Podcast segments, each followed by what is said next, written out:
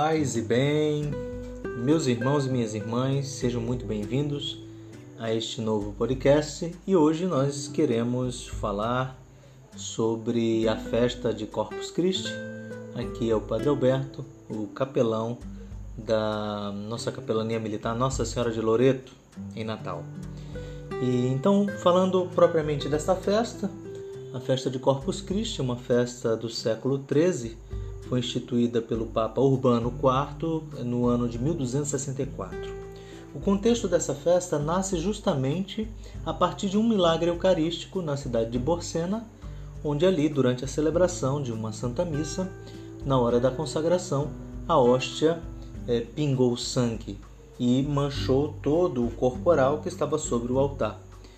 Chegou ao conhecimento do Papa Urbano que é, pediu ao bispo local que trouxesse as relíquias para a cidade de Orvieto, onde o Papa morava naquela época. Então ele, o bispo local, organizou o cortejo, uma procissão de Borcena a Orvieto, e quando uh, o Santíssimo chegava à cidade, à distância o Papa exclamou Corpus Christi, que quer dizer Corpo de Cristo, do latim.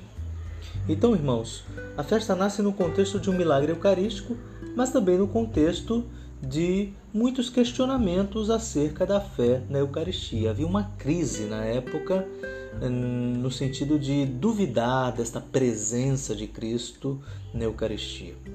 Como em todos os tempos nós temos momentos de crise, o século XIII, eh, a igreja passa por uma fase assim. Pois bem, mas é, este milagre eucarístico vem reforçar a fé dogmática da Igreja que afirma que Jesus está presente na Eucaristia, verdadeiramente nas espécies do pão e do vinho consagrados. Hoje estamos também celebrando esta festa e devemos nos lembrar do significado máximo da Eucaristia, o pão descido do céu o Cristo que vem ao nosso encontro para nos alimentar e nos dar a vida. E nós comungamos deste corpo e deste sangue.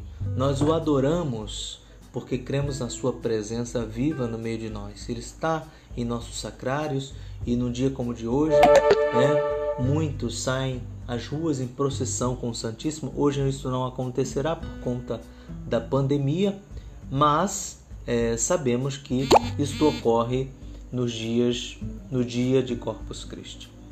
Eu gostaria de é, lembrar a todos que a consciência desse dogma de nossa fé deve também nos conduzir a termos uma fé não somente devocional. O que é uma fé devocional? É aquela fé que se baseia, obviamente, nas nossas crenças particulares, nas crenças da igreja, com muita reverência com, muita, com muito respeito, mas é uma fé que não ultrapassa esse limite. É uma fé que, deve, que, que ainda não consegue transformar os atos em vida. Então eu acho inclusive muito perigoso nós católicos termos uma fé somente devocional. Nós precisamos ter uma fé confessional e uma fé testemunhal.